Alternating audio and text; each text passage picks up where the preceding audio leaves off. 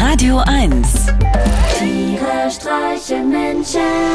mit Martin Gotti Gottschild und Sven Phantom. Mahlzeit. Sag mal, Sven, wollen wir nicht zusammen ein CSC gründen? Was ist denn dit? Ein Cannabis Social Club. Also ein Verein zum Anbau und Konsum von Cannabis. Das soll doch jetzt bald legal werden. Aber ich konsumiere doch ja kein Cannabis. Das ist ein ganz schwaches Argument, Sven. Weißt du noch, wie du mich vor 22 Jahren gefragt hast, ob ich nicht in deiner Band Sofa Planet Bass spielen will? Ja, klar. Und was habe ich dir geantwortet? Das Ich habe geantwortet gerne. Aber ich spiele doch gar keinen Bass. stimmt. Und was habe ich dann gemacht, Sven? Du, ich äh, habe angefangen, Bass zu üben. Ja, stimmt. Und ich soll jetzt üben, Cannabis zu konsumieren, ja? Nein, Sven, das verlange ich doch ja nicht von dir. Du sollst nur bei der Aufzucht und der Ernte helfen. Zudem braucht jeder Cannabis Social Club laut Gesetzentwurf einen Sucht- und Präventionsbeauftragten, der sich schulen lässt und regelmäßige Auffrischungsschulung macht. Na, das klingt ja verlockend. Sag ich doch. Ein Gesundheits- und Jugendschutzkonzept müssten wir als Cannabis Social Club auch noch erstellen. Zudem sollen die Räume und Grundstücke, wo die Ernte gelagert wird, umzäunt und gesichert werden mit einbruchsicheren Türen und Fenstern und so.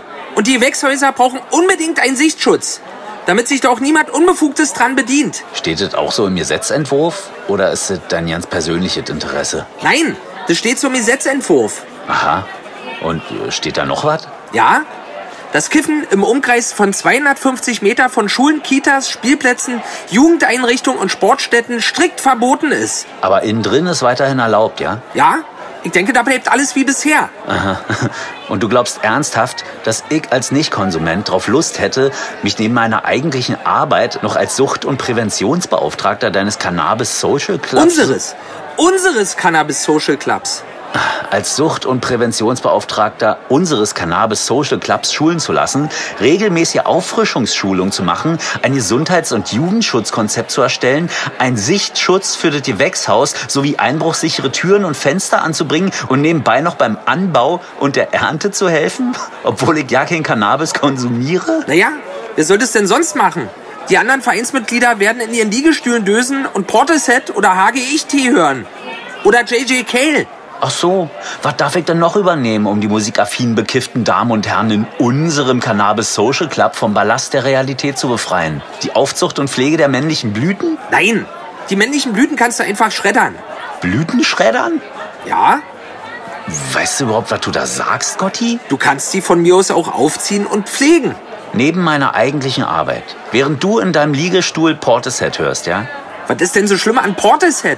Nicht an Portishead, Gotti, sondern an dir und dem Liegestuhl. Cannabis Social Club. Wer denkt sich denn so einen Quatsch aus? Der Gesetzgeber, Sven. Aha.